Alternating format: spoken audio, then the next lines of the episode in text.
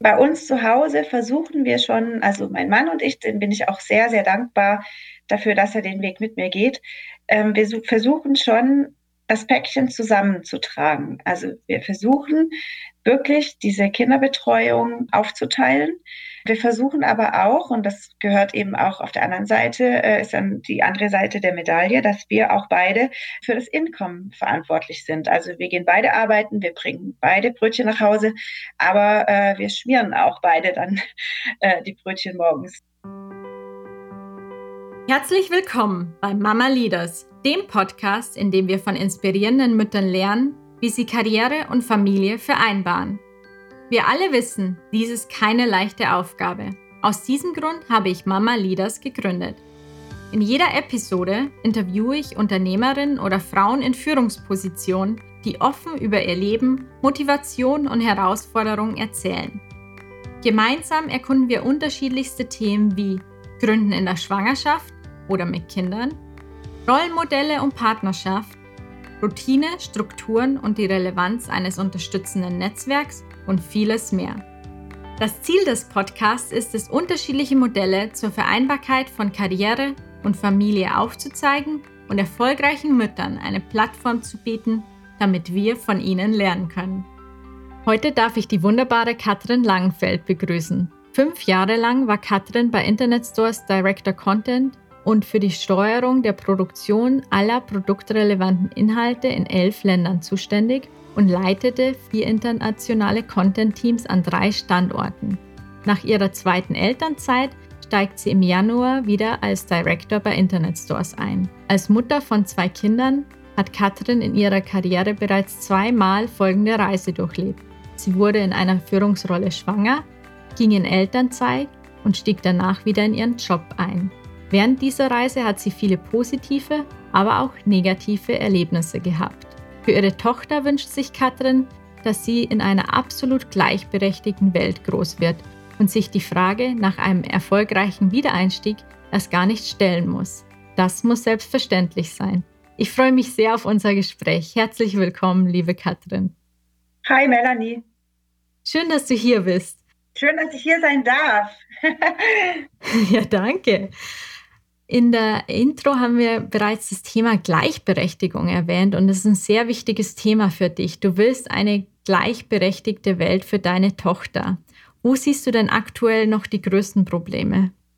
Also ähm, es ist jetzt vorab mal, ich bin ja nicht Alice Schwarzer, obwohl ich Alice Schwarzer super inspirierend finde. Also ich höre dieser Frau unglaublich gerne zu.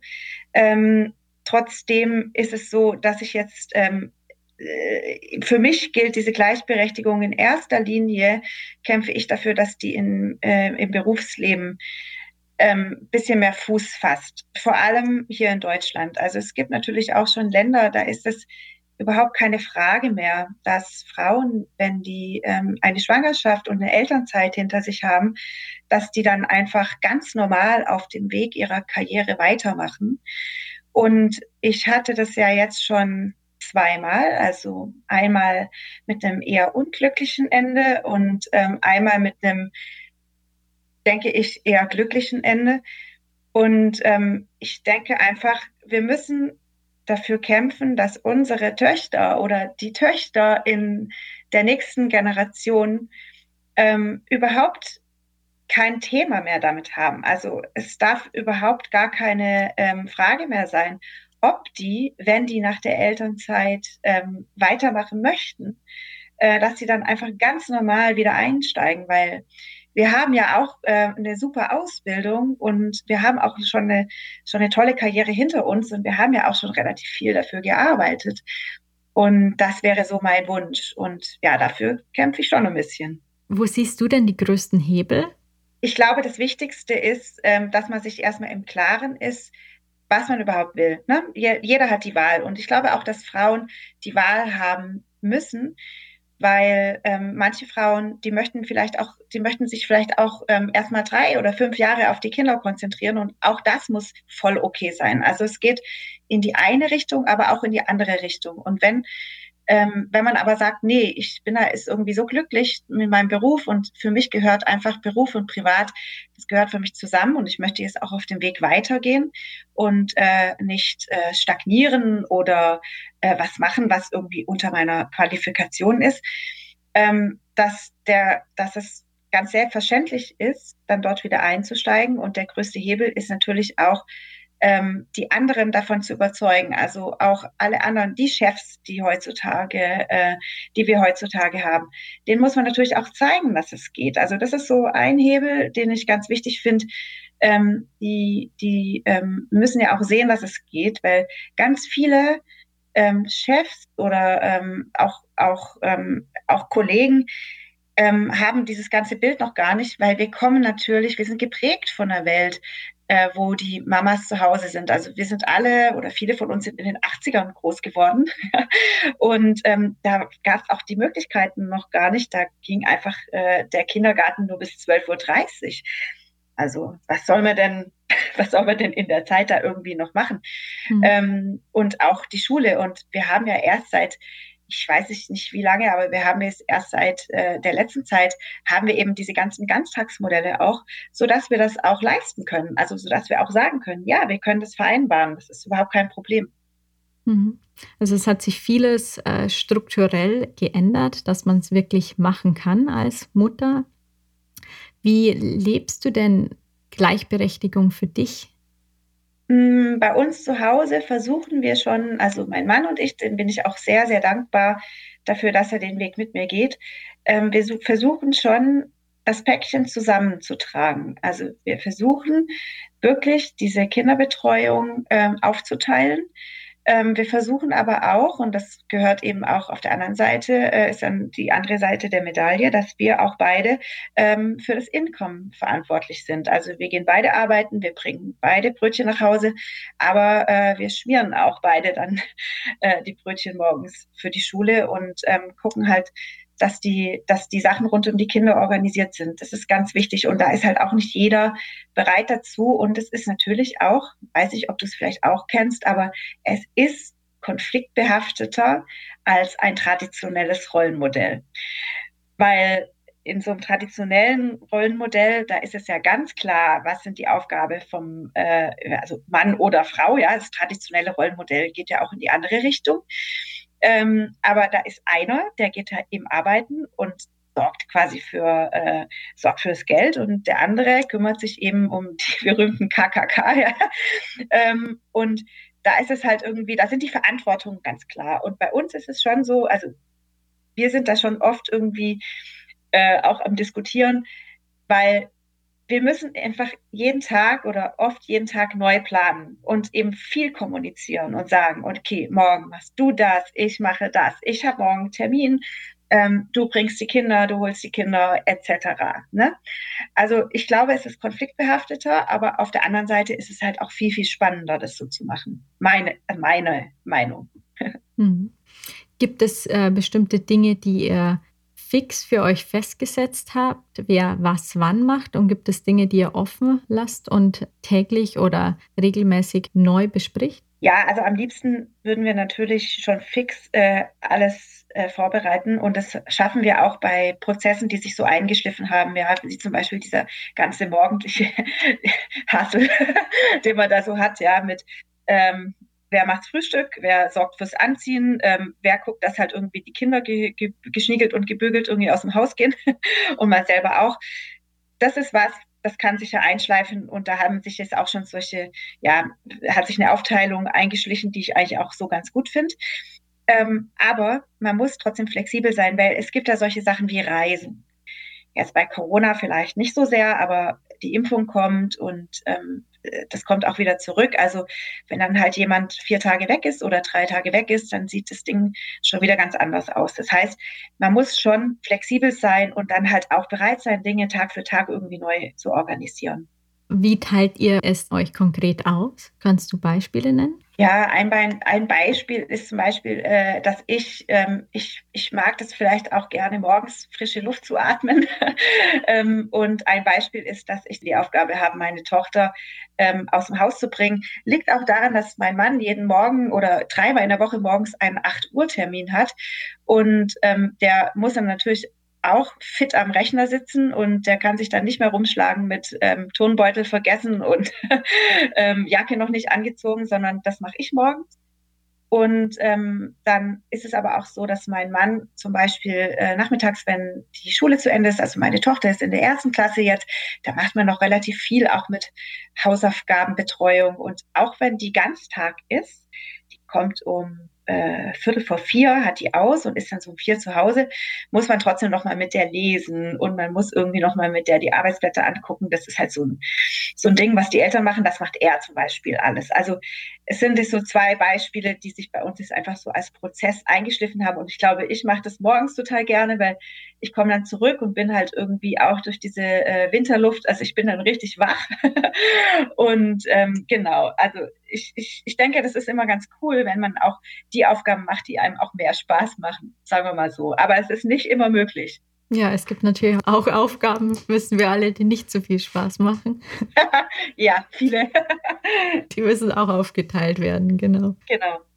Ja, und das ist, ich glaube, was ich vorher schon gesagt habe, dieser Konflikt, den man da hat, das ist aber auch ein sehr guter Konflikt, weil ähm, das zeigt einfach, dass wir uns beide dafür ähm, verantwortlich fühlen, auch die Kinder zu erziehen und zu betreuen.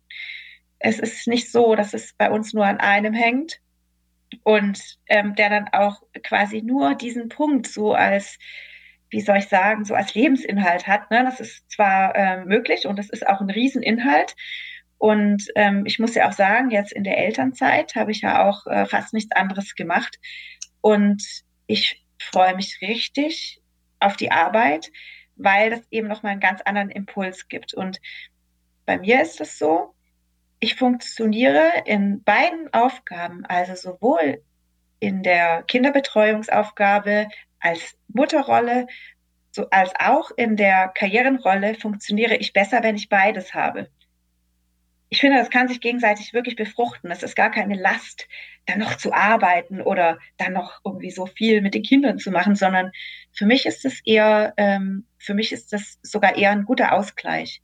Wie befruchten sich denn beide Welten für dich? Ich mache mal ein ganz konkretes Beispiel von so einem ähm, von so einem Arbeitstag, also von so einem Arbeitstag jetzt noch in meiner äh, in meiner Rolle vor der Elternzeit. Ähm, es ist so, dass ich da morgens natürlich, ähm, ich bin morgens im Büro, also nachdem das Kind, nachdem die Marlene im Kindergarten damals noch war, äh, gehe ich ins Büro und ähm, mache da eben meine Termine und arbeite da und kann dann aber schon, weil ich natürlich auch auf, also was heißt natürlich, das ist nicht selbstverständlich, aber ich bin auf 80 Prozent und ähm, hau dann natürlich auch ein bisschen früher ab, um die dann äh, vom Kindergarten abzuholen oder von der Schule. Und habe dann auch erstmal Zeit mit der, also oder Zeit mit ihr und jetzt eben auch mit Felix. Felix ist bei uns seit elf Monaten am Start, also seit Silvester genau. Und dann habe ich erstmal Zeit mit den zwei Kids. Und dann mache ich auch nichts anderes und habe auch eine gute Zeit mit denen, weil ich muss schon ehrlich sagen, ich freue mich auch richtig auf die, wenn ich dann so ein paar Stunden Arbeit hinter mir habe oder so einen Vormittag und einen halben Nachmittag, ähm, dann habe ich richtig Bock, was mit meinen Kids zu machen. Und das läuft dann auch so weiter, bis äh, die auch tatsächlich im Bett sind. Und nachdem die im Bett sind, bin ich dann aber meistens schon eine, die dann auch nochmal rangeht. Also ich äh, mache dann nochmal den Rechner an, check die E-Mails. Ähm, das ist so ein Ding, das macht dann auch nicht jeder und ich mache natürlich auch nicht jeden Tag. Ja, manchmal ist man einfach dann so platt, dass es nicht mehr geht. Aber ich mache das schon ähm, von fünf Abenden in der Woche, bestimmt drei Abende in der Woche. Und bin dann aber auch wieder mit dem frischen Kopf da dran. Also ich glaube, die Illusion, dass jemand um 8 Uhr morgens anfängt zu arbeiten und wirklich durchzieht bis äh, 18 äh, Uhr abends, das ist eine Illusion, die, ähm, die passt einfach nicht. Ne? Also jeder braucht Pausen. Und für mich ist eine große Pause, auch so für meine Hirnhälften, ist eine ganz große Pause, eben mich mit den Kindern zu beschäftigen und eben so ähm, die Mama zu sein es ist ja nicht immer leicht, beide Bereiche zu vereinen. Was musst du denn persönlich dafür geben oder auf was musst du vielleicht auch verzichten? Ja, das ist eine sehr gute Frage. Ähm, ich glaube, es ist tatsächlich the price you pay. Ne? Also es ist schon so, ich gebe natürlich schon auch oft einen Abend auf dafür. Das ist ja das, was ich gerade gesagt habe. Man setzt sich dann eben, wenn man vielleicht um 16 Uhr geht oder auch manchmal auch schon um 15.30 Uhr äh, dann geht, man, man weiß ja ganz genau, die anderen, die arbeiten dann in der Regel noch weiter. Das heißt, in der Zeit werden dann noch Entscheidungen getroffen, es kommen vielleicht Fragen auf. Ähm, und der Preis, den ich bezahle, ist, dass ich mich tatsächlich dann abends oft nochmal damit beschäftige, nochmal eine dringende Frage beantworte, vielleicht nochmal was vorbereite für den nächsten Tag. Ähm, vielleicht würde ich mich auch von fünf Tagen gerne fünf Tage abends äh, von Fernseher knallen und ähm, weiß ich nicht, heute schon gucken oder vielleicht irgendwas ganz anderes, ja. Und ähm, das kann ich halt nicht machen. Und ich glaube, das ist so einer der Preise. Der andere Preis ist auch äh, jetzt in der Elternzeit sehr oft so, man geht ja auch raus und man trifft andere Mamas, man hängt irgendwie auf dem Spielplatz ab lange und hat halt irgendwie auch einen, einen großen Austausch mit anderen Müttern. Auch auf das verzichtet man ein Stück weit. Also ich habe halt einfach keine Zeit mehr, jetzt ähm, zwei Stunden lang äh, eine Latte Macchiato reinzupfeifen. Jetzt bei Corona ist es sowieso schwierig, aber ähm, auch äh, wenn Corona nicht ist, ist es ja schon was, was irgendwie in so einer Elternzeit, wenn man so, wenn man ein kleines Baby hat, was dann schon auch echt voll nett ist, ähm, einfach jemanden zum Frühstück zu treffen, den man gerne hat und ähm, über Gott und die Welt zu quatschen. Und das ist einfach was, was dann wegfällt. Und ich glaube, das muss man ganz bewusst in Kauf nehmen. Das ist, ähm, das findet dann nicht mehr statt, weil ich meine, man hat einfach die Zeit nicht mehr dafür, aber ist okay. Du meintest in unserem Vorgespräch, du bist eine bessere Mama, wenn du auch arbeitest. Also es hat zwei Seiten, diese Medaille. Du verzichtest, aber du siehst auch die äh, positive Kehrseite. Tatsächlich. Also ich bin tatsächlich, wenn ich ähm, nur in dieser einen Rolle bin, aber das gilt vielleicht nur für mich und nicht für andere, wenn ich in dieser äh, ausschließlich Mutterrolle bin, ähm, die ich ja jetzt auch wieder ein paar Monate genießen konnte. Das ist toll. Ähm, den ganzen Tag mit denen zu verbringen. Auf der anderen Seite bin ich unglaublich ungeduldig. Und ich merke auch an mir selber, äh, wenn mein Kleiner zum fünften Mal das Bücherregal ausräumt und ich zum fünften Mal wieder einräume, dann äh, stoße ich da an meine Grenzen, ja auch mental. ähm, das bringt mich wirklich teilweise, das bringt mich wirklich teilweise an den Rande des Wahnsinns, muss ich ehrlich sagen. Und es ist für mich so, wenn ich dann jetzt irgendwie was anderes in der Zwischenzeit gemacht habe und ein paar Stunden gearbeitet habe und dann komme ich mit ihm heim und dann macht er das, dann genieße ich das manchmal richtig. Also ich bin viel geduldiger, das ist so witzig, ne? Also obwohl ich eigentlich mehr Stress habe, bin ich trotzdem viel geduldiger, ähm, wenn der mich äh, an den Rande des Wahnsinns bringt. und wenn ich eben den ganzen Tag nichts anderes mache, als ihn zu beaufsichtigen und ihn irgendwie auch die ganze Zeit mit mir, mit mir habe, dann ähm, bin ich da viel weniger geduldig. Ich bin auch nicht so, wie soll ich sagen, so energiegeladen dann. Ja, irgendwann ist halt der Akku dann aus. Ja, irgendwann ist es, sind die Bücher zum sechsten Mal aufgeräumt und dann denke ich, gut, jetzt lasse ich sie halt einfach liegen. Who cares? Ja, also es ist so, weiß ich nicht. Also ich glaube, die Geduld ähm, und auch so die allgemeine Happiness ist bei mir einfach, äh, ist bei mir einfach größer, wenn ich noch was anderes habe. Hm, kann ich total nachvollziehen, ja. Ich kenne mhm. auch dieses Bücherregal Phänomen. Ja. Bei uns bleiben sie einfach liegen bis am Abend. Ähm, sie werden dann nur aus dem Weg geräumt, dass man nicht drüber fällt. Ja, genau. Also es ist, es ist so, es ist äh, you name it. Ne? Es ist ein Bücherregal, es kann auch Müll sein, es sind irgendwie alle Sachen, die man halt irgendwie ausrupfen kann.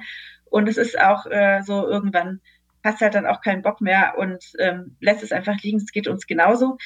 Und ich bin aber wirklich auch, ich bin viel besser drauf, wenn ich noch was anderes gemacht habe und ähm, ja, wenn ich irgendwie draußen war und auch mit mit anderen Leuten vielleicht auch mal Erwachsenengespräche geführt habe über Themen, die vielleicht auch mal nicht über die Kids gehen, ähm, dann bin ich einfach irgendwie auch wieder ganz frisch dabei und kann mich dann wieder viel mehr darauf einlassen, sagen wir mal so.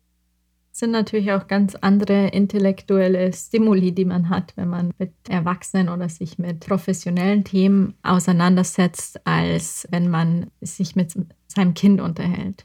Ja, das ist, äh, das kommt natürlich auch noch dazu.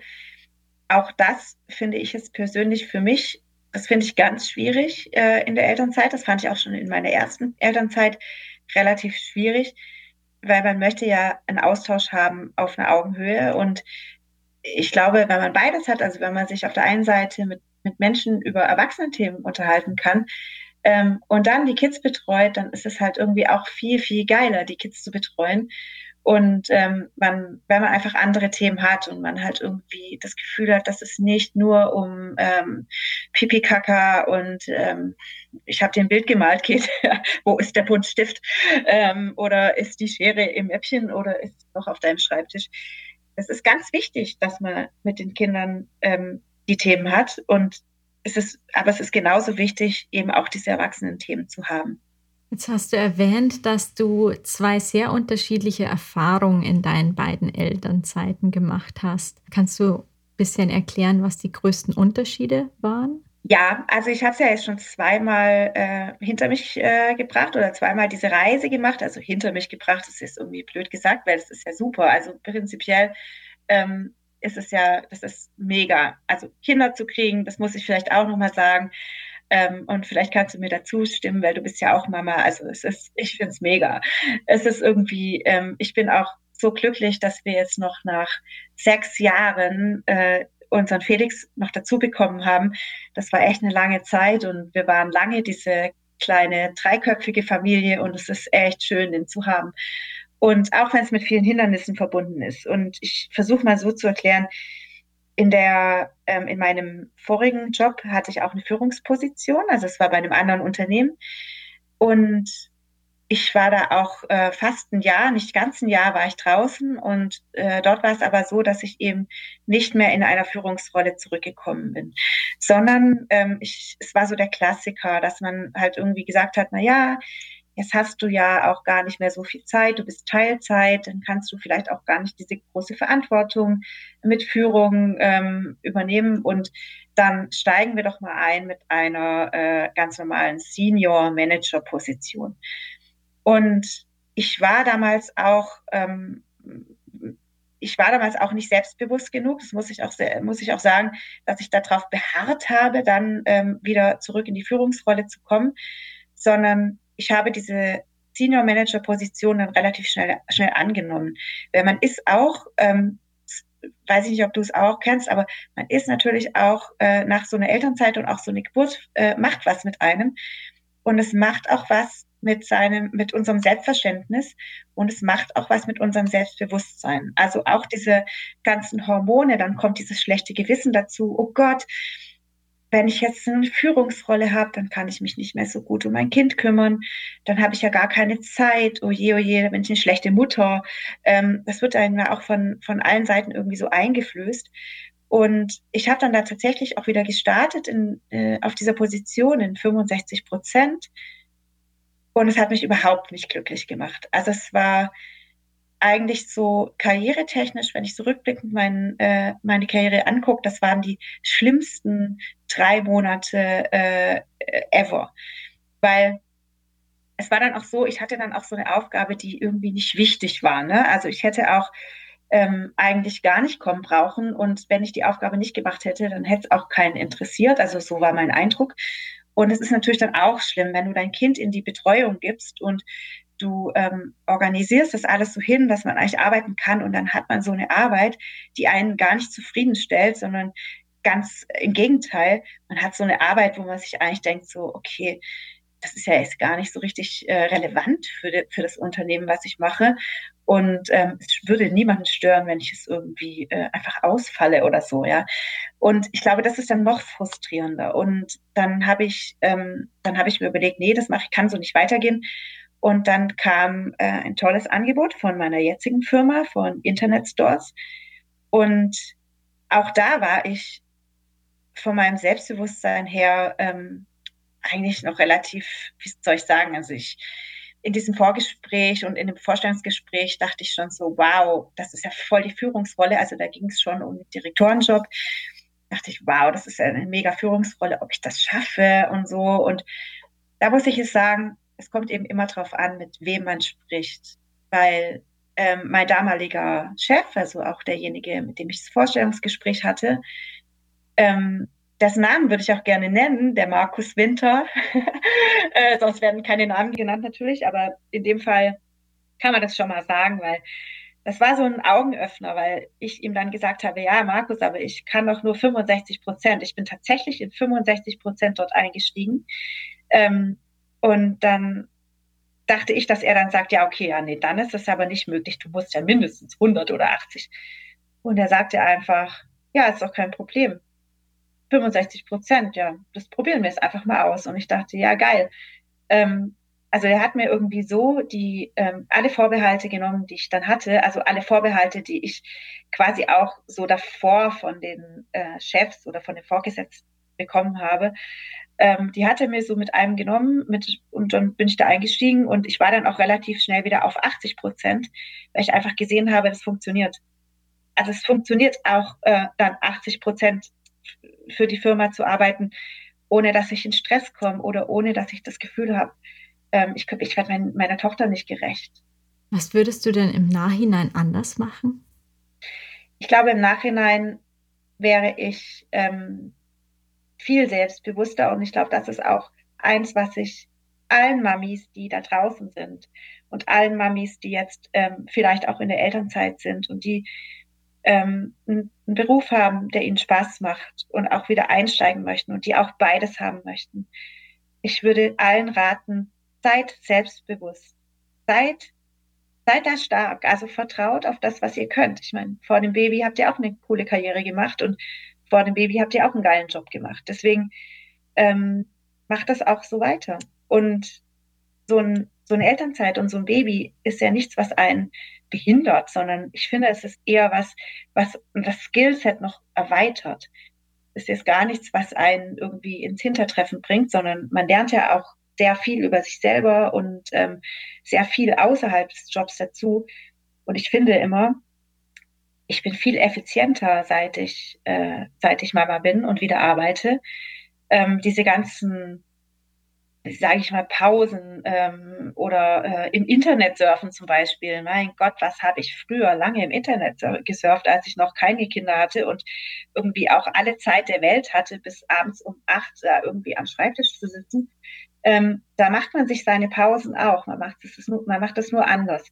Und ich würde allen raten, wenn ihr das machen wollt, dann besteht auch darauf, dass ihr in eurer Rolle äh, weitermachen dürft, weil es ist nämlich ganz normal und es ist irgendwie keine, kein Zugeständnis, was man da bekommt. Es ist irgendwie nichts, wofür ihr dankbar sein müsst oder ähm, ne, oder was irgendwie ähm, was was nicht selbstverständlich wäre, sondern es ist was, was einfach äh, dazugehört. Und ich glaube, das würde ich auch anders machen heute. Also ich wäre da viel selbstbewusster und würde auch ähm, direkt anmelden, hey, wenn ich zurückkomme, dann nur in dieser Funktion oder in dieser Rolle.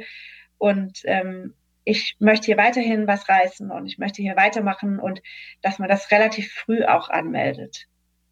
Dass der Arbeitgeber dann natürlich auch weiß, dass man weiterhin wirklich sehr motiviert ist. Ich glaube, das ist der Schlüssel für alles, weil auch dieser ständige Austausch, ich glaube nicht, dass es funktioniert, in Elternzeit zu gehen und sich dann halt einfach mal anderthalb Jahre oder zwei oder drei Jahre gar nicht zu melden und dann wieder so äh, zwei Tage bevor die Elternzeit rum ist, ähm, aufzuschlagen, zu sagen, so, ich bin wieder da, voll geil, wo ist denn eigentlich mein, äh, wo ist denn eigentlich meine Direktorenrolle oder so. Ja. ähm, ich glaube, es ist so ein beidseitiger Prozess, weil auch die Welt ähm, beim Arbeitgeber dreht sich weiter es ist ja auch so, dass es, äh, es geht ein paar Monate ins Land und auch dort passiert was. Und ähm, vor allem in, also in meiner Branche jetzt, ich bin im E-Commerce, da geht alles relativ schnell. Und man muss schon immer dranbleiben. Also man muss schon ständig den Kontakt suchen. Also jetzt vielleicht nicht irgendwie äh, drei Tage nach der Geburt, aber ähm, vielleicht so nach ein paar Monaten ähm, sollte man schon wieder anmelden oder das habe ich jetzt für mich gemacht und habe mich halt immer wieder ins Gespräch gebracht und bin da halt irgendwie dran geblieben. Und ich war auch echt ein Pain. Also dadurch, dass ich äh, in der ersten Elternzeit, dass es so ein bisschen traumatisierend für mich war, ähm, war ich jetzt in der zweiten Elternzeit da halt sehr dran. Also vielleicht war ich auch schon fast nervig, ja, mit meinen ganzen Anliegen. Und ähm, äh, ich, ich finde es auch irgendwie toll. Also die sind auch sehr geduldig mit mir umgegangen. Und ähm, es war wirklich, war wirklich ein, ein ganz guter Austausch. Aber man muss schon beidseitig dranbleiben und auch seine Bedürfnisse anmelden, weil das habe ich ganz am Anfang gesagt. Man hat, glaube ich, immer eine Wahl. Und man sollte auch die Wahl haben, zu sagen, ich konzentriere mich jetzt drei oder vier Jahre lang komplett auf meine Kinder. Aber auch sowas muss man natürlich absprechen mit dem Arbeitgeber, weil auch der stellt sich drauf ein. Im Endeffekt hat ja dann der Arbeitgeber auch was, wenn er sehr motivierte Mitarbeiter hat oder Mitarbeiterinnen in diesem Falle oder Führungskräfte, die ihm oder ihr sonst äh, verloren gehen würden. Der Arbeitgeber hat ja auch viel dafür getan in, in vielen Fällen. Also ich, ich kann jetzt mal nur von mir sprechen ähm, man durchläuft ja in vielen Firmen dann auch ähm, Programme. Man hat zum Beispiel Coaching, also so ging es mir, ne? Man hat, man bekommt Coaching von der Firma bezahlt. Man ist da in vielleicht in solchen Führungsnachwuchskräfteprogrammen drin. Man ähm, geht mit auf Strategie-Meetings in irgendwelchen Hotels, wo man sich tagelang wegschließt und ähm, über die Unternehmensstrategie ähm, spricht und sich da Maßnahmen ausdenkt. Also das sind ja alles Dinge, die sind ja Invests auch, also Invests seitens des Arbeitgebers. Und ich finde immer, der Arbeitgeber, der wäre, die wären ja doof, würden die das dann alles irgendwie so wegschmeißen. Ne? Also ich meine, das sind ja viele, das, das ist, sind auch Kosten damit verbunden, Mitarbeiter auf so eine Stelle zu entwickeln. Und dann einfach nur weil die, weil diejenige jetzt ein Baby gekriegt hat, also ich rede jetzt immer nur von die, es gibt ja auch Väter, die Elternzeit nehmen, also nur weil da ist eine, äh, eine Elternzeit oder eine Kinderbetreuung dazwischen kommt, ähm, hat es ja nichts damit zu tun, was der oder diejenige wirklich können und ähm, was sie dann natürlich auch weitermachen werden. Also für mich ist das eher so eine Erweiterung ähm, des Horizonts und eine Erweiterung des Skillsets, wenn man dann noch Kinder hat, weil niemand kann so gut organisieren wie wir. Niemand. Mhm. Das stimmt. Trotzdem wird ja vielen Frauen der Wiedereinstieg oft schwer gemacht. Woran liegt das deiner Meinung nach? Ich glaube, dass eben noch ganz viele, ähm, ich glaube, es ist immer so ein personelles Ding. Also es ist ein sehr persönliches Ding. Und wenn du, du kannst halt Glück oder Pech haben. Und ich glaube, es gibt mittlerweile schon viele Chefs und auch Chefinnen, ähm, die ähm, einfach auch selber ein ganz gleichberechtigtes Rollenbild leben und die auch selber im Sinne der Gleichberechtigung einfach das gar nicht in Frage stellen. Ja, also die, das, ich, also wenn die jetzt irgendwie zuhören und denken, was redet die, ähm, das ist ja irgendwie, also so denke ich ja gar nicht. Und ich glaube, es gibt wirklich viele, die so nicht denken. Und es gibt aber ähm, auch noch viele, die sind auch so erzogen. Wir wurden so sozialisiert. Habe ich vorher auch schon mal gesagt, mit diesen äh, sozialisiert in den 80ern war das halt noch so ganz normal, dass halt irgendwie in den meisten Fällen halt irgendwie die Mama zu Hause ist und egal, was die vorher gemacht hat, also ähm, auf welcher äh, Ebene die auch immer stand, sobald die ein Kind hatte, war die halt zu Hause. Ne? Also das, das, das hat die Gesellschaft auch so ein bisschen verlangt. Und ich glaube, es liegt also A an dieser Sozialisierung und an der Prägung, ähm, die ganz viele von uns haben, also Arbeitnehmer und Arbeitgeber es ist ja auch ein bisschen, liegt ja auch ein bisschen an uns, an Erwartungshaltung, die die Gesellschaft an uns hat. Das ist so, das ist so ein, ein ganz wichtiger Punkt. Es liegt aber auch an diesen Normen, weil viele Mamas hören ja auch oft diese Sätze wie, oder ich habe sie schon gehört, dieses, ja, also wenn du jetzt irgendwie wieder arbeiten willst, wozu hast du dann überhaupt die Kinder bekommen? Also dieses, wenn du Kinder kriegst, dann musst du dich doch auch drum kümmern wollen. Und das sind halt irgendwie so alte Glaubenssätze, die sind ganz schwer wegzukriegen, aber man hört sie halt immer wieder und man kann darüber einfach nur hinweglächeln und sich denken, ja, ich kann halt beides. Ne? also, ähm, und für meine Kinder ist es auch ähm, ist es ja auch schön, äh, so ein Vorbild zu haben. Also ich rede es wieder mal von meiner Tochter, aber auch von meinem Sohn, dass sie in einer Welt aufwachsen, wo eben das ganz normal ist, dass die Mama halt auch arbeitet, ne? dass Mama und Papa arbeiten. Mm, und das ist, das ist was, also diese, die gesellschaftlichen Normen, die haben wir immer noch, die stecken ja ganz tief in uns. Und ich glaube, deswegen ist es auch noch eine längere Reise bis dahin. Also da, da gehen noch ein paar Jahre oder ein paar Jahrzehnte ins Land, ähm, bis sowas dann auch wirklich ja, erneuert werden kann durch vielleicht andere oder neuere Normen. Hast du bestimmte andere positive oder besonders negative Erfahrungen gemacht im Rahmen des Themas gesellschaftliche Erwartungen, vielleicht Erfahrungen aus deinem Umfeld? Ja, ich muss mal überlegen. Ähm, ich habe zum Beispiel, also in meinem Umfeld ähm, gibt es witzigerweise, ist es so, dass es in meinem Umfeld eine Familie gibt, mit der wir sehr viel Kontakt haben. Ähm, da ist es direkt um, das ist genau umgekehrt. Also da ist äh, sie wie, wirklich diejenige, die in Anführungsstrichen das Geld mit nach Hause bringt. Und also er arbeitet auch, aber sie ist da, sie ist da so voll im Lied. Und ähm, also die sind für mich ein sehr gutes Beispiel, wie es auch ähm, dann quasi andersrum funktionieren kann. Es gibt aber auch äh, ganz viele in unserem Umfeld oder einige in unserem Umfeld, ähm, wo die Mama, also die, die das Kind bekommen hat, äh, eigentlich eine ganz tolle, die, die, die, ist gebildet, die hat studiert, die ist äh, Führungskraft gewesen, die ist, die hat irgendwie alle Skills der Welt, aber hat auch nie wieder Fuß gefasst und war halt dann auch nie, wie soll ich sagen, Frau genug, um das dann nochmal zu ändern, sondern ähm, ich, ich sage halt auch immer, wenn man dann einmal wieder zurückkommt und sich dann so degradieren lässt, dann ist eigentlich der einzige Weg, dann nur noch den Arbeitgeber zu wechseln, wenn man weitergehen will, weil sonst hängt man da immer fest. Also das ist so mein Eindruck, ne? Also das ist so ein, so ein und die resignieren dann auch. Die sagen dann auch, ach ja, das, das hat sich doch ganz gut, ist so eingependelt und ach, jetzt bleibe ich eben hier und und so. Ich, ich weiß dann immer nie, ob das dann wirklich ernst gemeint ist, also ob die dann wirklich auch dahinter stehen oder ob man es dann auch einfach nur sagt, weil ähm, ja, wenn man es vielleicht eh nicht ändern kann oder will. Weil ändern kann man es bestimmt immer. Was müsste sich denn generell ändern, um Frauen den Wiedereinstieg zu erleichtern? Das ist auch eine sehr gute Frage. Ich glaube, es müssten sich generell viele Ansichten, also diese, diese, da kann eine Firma so modern wie nur geht sein. Also selbst die modernste Firma hat Mitarbeiter, die eben gar nicht modern denken, die alt im Kopf sind.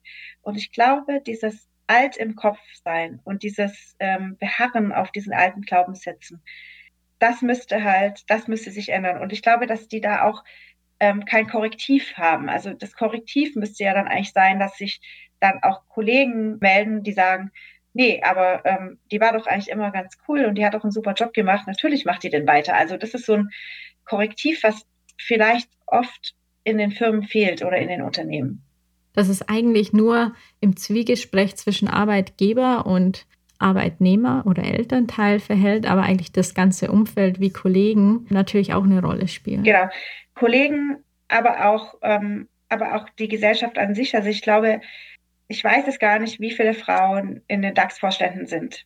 Keine Ahnung, aber es sind nicht so viele. und ähm, das hat ja auch einen Grund. Und der Grund ist ja jetzt nicht nur der, dass alle Frauen, äh, nachdem sie ein Kind bekommen haben, sagen, ich will nie wieder arbeiten und ich habe überhaupt keine Lust mehr auf äh, Karriere, sondern es geht ja auch von einer anderen Richtung. Und ich glaube, ähm, wenn sich da was ändern würde, also ich bin jetzt zum Beispiel überhaupt nicht für Frauenquoten, weil äh, eine Quotenfrau ist, äh, das ist ja ganz furchtbar, ja. Da denkt man sich, okay, dann ist, dann ist, dann, dann hat man immer diesen Duktus, wo die hat den Job ja nur, weil sie halt irgendwie die Quote erfüllt, ja, oder erfüllen muss. Also das ist, finde find ich irgendwie ganz schlimm. Es muss ja wirklich um die Skills gehen und es muss irgendwie darum gehen, was, äh, was, was bewirkt denn diejenige ähm, oder auch derjenige, um in so eine Position zu kommen. Aber ich glaube, ähm, ja, das müsste sich schon ändern, dass dieses alte Denken so langsam aber sicher aufgelöst wird. Und ich glaube, es muss sich aber auch ändern, dass viele Frauen wieder zurückkommen und einen guten Job machen und beweisen, dass es halt irgendwie geht. Und je mehr solche positive Beispiele, je mehr an diesen Beispielen, desto mehr Gleichberechtigung. Geht ja auch in die andere Richtung. Ne? Man sieht ja dann auch, dass es klappt. Ja, natürlich. Das ist ein äh, langsamer, zäher, oft langer Weg und langer Wandel. Und äh, Quote ist ja ganz aktuell in den Medien natürlich auch ein großes Thema, weil sie ja kommen soll jetzt und wird ja auch stark diskutiert. Und viele sehr erfolgreiche Frauen haben sich ja auch positiv für diese Quote ausgesprochen. Mit einer der Begründungen ist ja, was nicht Quote genannt wird, aber oft der Standard ist, ist natürlich, dass männliche Führungskräfte die, die Quotenmänner eigentlich sind, weil sie standardmäßig die Jobs bekommen und nicht unbedingt immer besser qualifiziert sind, sondern weil gesellschaftliche Erwartungen, bestimmte Biases und so weiter dieses Thema beeinflussen. Ja, deswegen sage ich auch, für mich ist die Quote eigentlich, ich möchte ehrlicherweise in einer Welt leben oder eine Welt schaffen, in der solche Quoten nicht mehr nötig sind. Mhm. Vielleicht ist die Quote in der jetzigen Situation ein gutes Werkzeug, um dahin zu kommen. Aber ich finde eigentlich, die Welt sollte eigentlich so strukturiert sein oder es sollte so sein, dass es ganz selbstverständlich ist, dass der den Job macht, der ihn am besten macht. Quotenunabhängig. Und das ist auch was, was, ähm, was mich auch ganz arg stört oder was mich schon oft ähm, bewegt hat, ist, dass ja oft Männer äh, dann befördert werden oder äh, Menschen befördert werden, die einfach da sind. Ist mal egal, ob Männer oder Frauen. Ähm, wenn eine Frau oder ein Mann in der Elternzeit ist, dann ist er halt ein paar Monate da. So. Kann sein, dass er viel, viel besser ist. Aber dann bekommt vielleicht trotzdem der oder diejenige den Job oder die Beförderung, die einfach da ist. Weil die ist sichtbar, obwohl sie mittelmäßig ist oder er. Ne? Aber ist halt da. Die gehen auch nicht weg, die bleiben an ihrem Schreibtisch einfach sitzen. Und ähm, das ist dann auch so einfach vielleicht, ähm, dann doch den oder diejenige zu befördern, weil die sind ja dann auch so treu und so, so, die, die sind ja immer da. Und ich glaube, das ist auch so ein Denken, was sich ändern muss, weil ähm, nur weil jemand mal ein paar Monate nicht da ist, äh, ist es ja nicht so, ähm, dass er dann halt irgendwie plötzlich alle Fähigkeiten verliert. Ganz im Gegenteil. Als Führungskraft hast du natürlich auch eine bestimmte Vorbildrolle, besonders für andere Frauen. Wie nimmst du die denn selbst wahr? Ja, das ist auch, das ist auch total wichtig, weil ich ermutige auch eben alle, die jetzt zum Beispiel äh, in meinen Teams, also ich hatte immer relativ junge Mitarbeiter, deswegen ähm, es gab schon äh, Elternzeiten, aber gar nicht so viele, wenn ich ehrlich bin. Aber wenn, dann freue ich mich, wenn die zurückkommen und ich freue mich, wenn die ihren Job wieder machen wollen und ich freue mich auch, wenn die auch in Teilzeit ihren Job wieder machen wollen. Klar, da gibt's natürlich eine, ähm, ich sage jetzt mal, eine Führungsrolle kannst du nicht in 30 Prozent machen. Da bin ich auch irgendwie, also das ist jetzt so meine ganz persönliche Meinung. Ähm, ich finde schon, man sollte schon so ab 60 Prozent, finde ich, geht's los, ähm, dass man eben auch ein Ansprechpartner sein kann, der, ähm, der halt auch da ist. Ne? Und der eben auch alle Entscheidungen so mitkriegt und der eben ähm, jetzt nicht nur einen Tag oder zwei Tage in der Woche arbeitet und dann gar nicht mehr da ist. Also ich glaube, so Führung fängt an ab äh, 60 Prozent. Auch das ist vielleicht was, was man geben muss, wenn man so eine Rolle haben will dann äh, muss man sich im Klaren sein, dass man eben auch zeitlich so, so, so ein bisschen was geben muss. Aber ähm, wenn die möchten und wenn die, wenn die das auch möglich machen können, betreuungsmäßig, ich finde, da darf nichts im Wege stehen. Ich glaube, man darf da nicht, ähm, man darf niemanden in so eine Rolle reinpressen, weil sie eine Frau ist. Also zu sagen, hey, du kommst wieder zurück und ähm, du bist jetzt irgendwie, klar bist du hier eine Führungskraft, sondern auch nur, wenn die die Aufgaben auch erfüllt. Also es ist immer so eine, so eine äh, Aufgabensache. Und ähm, so muss es übrigens auch bei Männern sein. Und deswegen bin ich natürlich jemand, der Frauen fördert, aber ich fördere die auch nicht übermäßig. Also ich, ich versuche immer alle gleich zu behandeln, wenn ich ehrlich bin. Hast du persönlich etwas verändert, vielleicht auch an deinem Führungsstil, als du Mutter wurdest? Ja, es kann man sich darüber streiten, ob das jetzt ähm, richtig gute Veränderung war oder nicht, aber man trägt die Mutterrolle auch ein bisschen in die Führungsrolle mit rein. Und ich ertappe mich sehr oft dabei. Ähm, ich bin viel, viel fürsorglicher, seit ich Mama geworden bin. Also auch schon nach der ersten Elternzeit. Ähm, ist es so, ich muss mich immer wieder so selber am Riemen reißen und sagen, hey, es ist enabling. Denk daran, es heißt Enabling. Und ähm, es heißt nicht, ich mache das für dich oder ich helfe dir dabei, sondern ähm, das ist was, das ist, hat sich schon bei mir geändert. Also ich habe irgendwie so das Gefühl, ich bin vielleicht auch manchmal etwas weicher. Ich bin viel weicher als früher. Ähm, aber ich finde es auch, es ist ja auch was Schönes, ne? Es ist ja auch irgendwie, ähm, es ist ja auch was Schönes, wenn man weich sein kann, aber trotzdem in der Sache hart. Und ich finde, ähm, also das hat sich extrem geändert, seit ich Mama geworden bin. Ähm, und da muss man immer mal wieder aufpassen, dass man eben nicht zu viel die Mutti ist, ja, weil man ist halt einfach die Führungskraft und ähm, man verlangt auch Sachen von den Mitarbeitern und man verlangt ja auch, dass sie über sich hinauswachsen oder man möchte das gerne. Und ähm, deswegen ist so ein bisschen wie bei den Kindern, ja. Also die, ähm, die, man will ja auch kein Helikopter sein, sage ich mal so. Und ich glaube, das ist was, was vielleicht ähm, alle Eltern, also übrigens auch Väter, ja, man hat ja auch eine Vaterrolle. Ähm, ich glaube, allen Eltern geht es so ein bisschen so. Man ist dann schon so ein bisschen, wenn man Kinder hat, dann, ähm, ich habe das auch schon bei Chefs erlebt, die dann sehr väterlich wurden und ähm, ja, also oft ähm, irgendwie auch dann schon sehr gütig sind.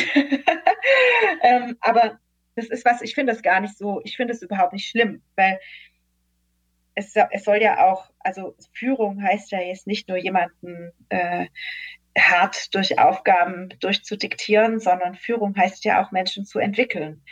Und ich entwickle ja meine Kinder auch oder ich, ich helfe denen dabei, sich zu entwickeln und ich helfe ja auch Mitarbeitern dabei, sich zu entwickeln. Und deswegen finde ich, dass diese zwei Rollen ganz gut miteinander gehen. Hast du in manchen Situationen trotzdem mit Zweifeln zu kämpfen? Ja, also heute viel weniger als in meiner ersten oder nach meiner ersten Elternzeit.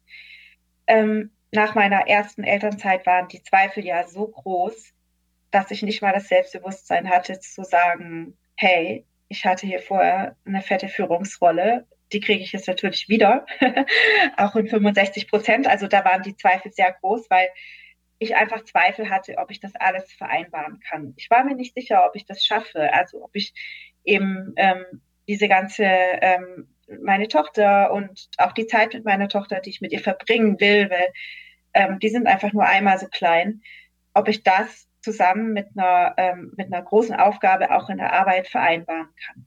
Und da waren die Zweifel riesig und da haben wir wirklich, also da hat mir wirklich auch äh, in dem Fall mein damaliger Chef und eben auch Internetstores und die neue Rolle haben mir sehr geholfen, diese Zweifel aus, aus dem Weg zu räumen. Also heutzutage würde ich sagen, ähm, da sind die Zweifel, nee, die habe ich eigentlich nicht mehr. Also ich, ich weiß ja, dass es geht, das ist so mein Vorteil. Ich habe das jetzt irgendwie schon ein paar Jährchen gemacht und ich weiß, dass es geht und ich habe da so gar keine Zweifel, dass das irgendwie, äh, dass das nicht gehen sollte. Also warum? Ne? Es gibt ja auch ein tolles Backup mit meinem Mann und wir, wir schaukeln das schon. Welche unterstützenden Netzwerke nutzt du denn? Dein Mann ist natürlich ein großer Teil, aber auch Fremdbetreuung, also Kita hast du erwähnt und Schule. Gibt es sonst noch irgendetwas, das ihr persönlich nutzt? Ja, also natürlich ähm, ist es profitieren wir jetzt von dieser, von diesen ganzen äh, Ganztagsplätzen das heißt jetzt irgendwie auch nicht, dass wir unsere Kinder von morgens um sieben bis abends um sieben äh, da so unterbringen können. Natürlich nicht. Also das, das ist es nicht, sondern ähm, aber wir haben diese Ganztagsbetreuung gebucht und ähm, wenn wir sie brauchen, dann nehmen wir sie auch in Anspruch. Und wir haben aber natürlich auch noch ein Netzwerk drumherum. Das heißt, wir haben natürlich einen Babysitter. Das ist auch super wichtig, dass man jemand hat, der einspringt und der halt irgendwie auch die Kinder gut kennt und sich mit denen gut versteht. Klar haben wir einen Babysitter und wir haben auch klar die Oma, die kommt auch regelmäßig zu uns und übernimmt auch relativ viel rund um die Kinder.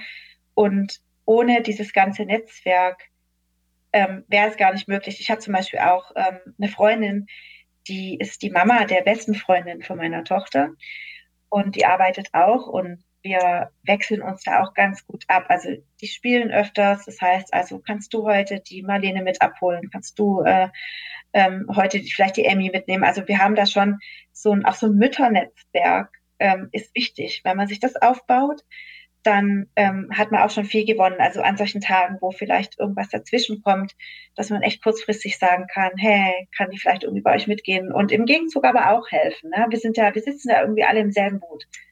Habt ihr bestimmte Routine und Strukturen in eurem Alltag, die euch helfen, beider Karrieren und Familie in Einklang zu bringen? Ja, es ist jetzt ein bisschen, ähm, es ist jetzt ein bisschen vorgegriffen, weil ich starte im Januar wieder in der Direktorenrolle.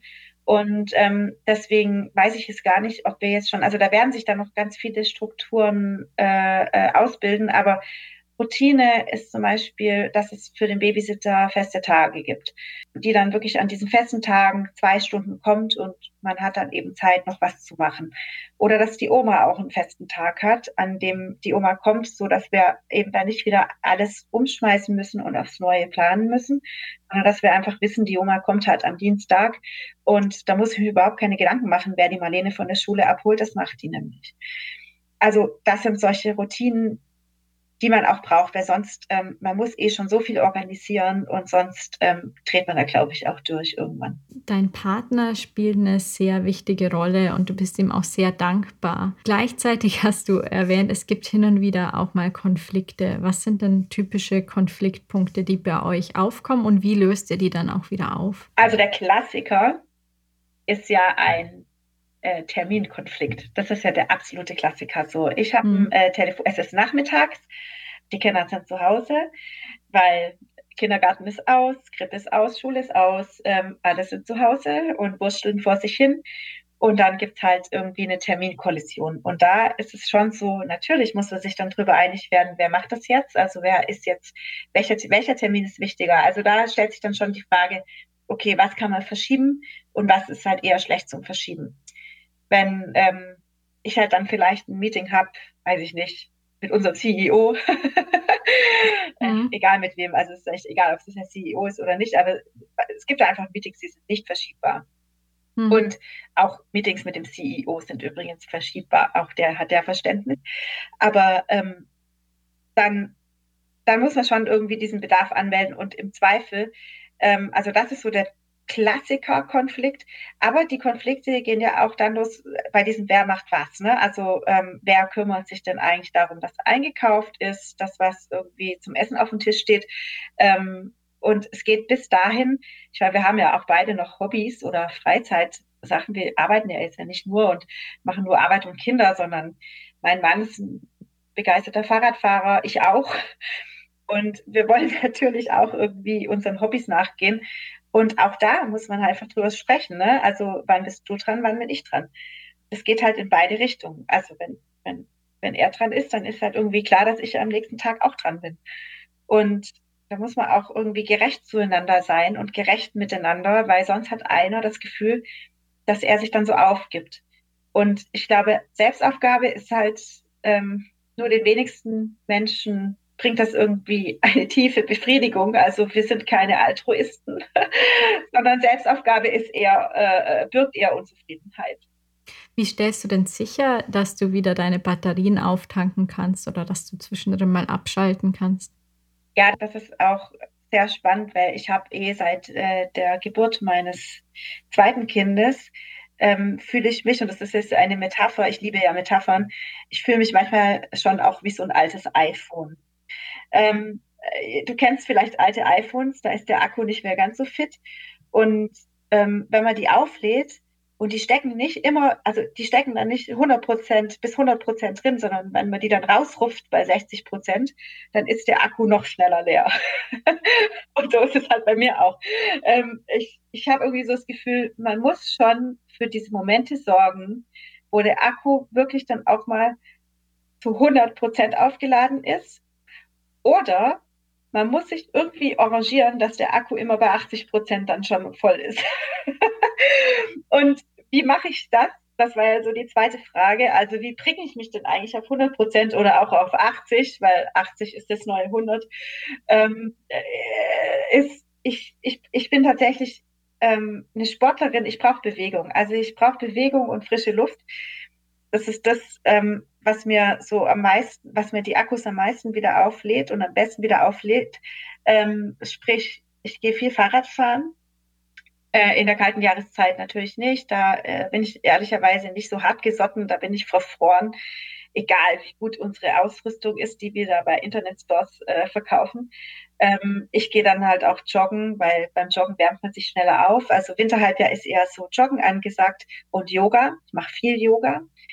Ähm, und ich, ich mache unglaublich gerne Yoga, weil das ja auch diesen ganzen Entspannungsteil äh, beinhaltet. Und ja, bei mir ist es wirklich die Bewegung und am liebsten an der frischen Luft. Am Ende habe ich immer drei Bonusfragen für alle Zuhörerinnen. Und die ersten beiden sind Ergänzungsfragen. Vereinbarkeit von Karriere und Familie heißt für mich. Vereinbarkeit von Familie und Karriere heißt für mich erstens, man muss kompromissbereit sein und auch seinen Perfektionismus in vielen Dingen ab, ablegen. Und zweitens ist für mich einfach der Schlüssel für unsere Zukunft. Punkt. Als Bundesministerin für Familie, Senioren, Frauen und Jugend würdest du? Würde ich äh, dafür sorgen, dass die Betreuungsmöglichkeiten so ausgebaut sind und so gut sind, dass auch äh, wirklich jede Frau keine Vorbehalte mehr hat oder auch jeder Mann, also alle Eltern, keine Vorbehalte mehr haben, ihre Kinder in die Betreuung zu geben, weil sie wissen, dass die Kinder dort sehr gut aufgehoben sind und ähm, weil sie dann auch kein schlechtes Gewissen mehr haben, wenn sie auf die Arbeit gehen. Was fehlt denn da aktuell konkret? Ähm, für mich ist es so, ich sehe das ja, ich sehe es ja tagtäglich äh, bei den Erziehern, ähm, ich finde einfach, dass die, die machen einen super Job, aber die sind hart unterbezahlt. Es ist so ein bisschen wie bei der Pflege. Ne? Also es ist einfach so ein wichtiger Job und es ist so gerade diese frühkindliche Bildung und dieser frühkindliche Bereich, das ist ja wirklich auch was, was ganz arg äh, in die Entwicklung unserer Kinder mit reinspielt.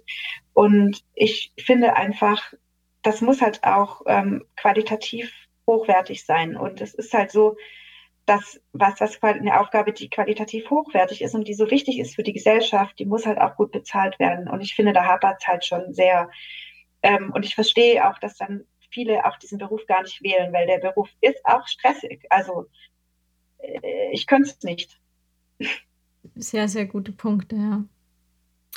Was ist denn der beste Tipp, den du je zu dem Thema bekommen hast? Ja, der beste Tipp, den ich jemals dazu bekommen habe, ist eigentlich selbstbewusst zu sein und an sich selber zu glauben. Ich glaube, das ist das Wichtigste, ähm, wenn man, wenn man da irgendwie äh, beides vereinbaren möchte, dann darf man sich nicht von Zweifeln leiten lassen, sondern man muss einfach davon ausgehen, dass es klappt, weil nur dann klappt es. Gibt es irgendetwas, das du den Zuhörerinnen oder auch Zuhörern zum Abschluss noch mitgeben willst? Irgendetwas, was du noch erwähnen willst? Ja, da sind wir jetzt mal wieder, sind wir wieder am Anfang angelangt, ähm, als es um die Gleichberechtigung ging ähm, und auch um Selbstvertrauen. Ich glaube, das ist das, das ist so wirklich mein, mein Mantra eigentlich, ist irgendwie auch so durch den Podcast durch und das ist auch mein Mantra fürs Leben. Das würde ich auch jedem raten, äh, äh, den ich treffe, dass man selbstbewusst sein muss und dass man sich eigentlich gar nicht die Frage stellen darf, ähm, ob das jetzt klappt oder nicht, weil ähm, wenn man an sich selber glaubt und, und, und wenn man auch die Struktur um sich herum schafft, dass es funktioniert, dann klappt das auch. Und ähm, das ist so ein Ding, ich glaube, das, es geht ganz vielen Mamas so, dass sie, ähm, dass sie da an sich zweifeln. Und ich glaube, die Zweifel, ich hoffe, dass ich mit, mit diesem Podcast und auch mit dem Gespräch mit dir dass wir da auch so ein paar Zweifel ausräumen können. Also ich hoffe, dass es jemand hört und sich denkt, ja, man, ach, es scheint doch ganz gut zu funktionieren. Ich glaube, ich mache das auch. Ne? Ähm, und dann sind wir schon wieder ein Stückchen weiter. Und dann ähm, schaffen wir vielleicht auch für unsere Töchter ähm, und auch für unsere Söhne übrigens, ja, auch ähm, äh, schaffen wir einfach ein Klima in der Gesellschaft, ähm, was viel gleichberechtigter ist als das Klima von heute.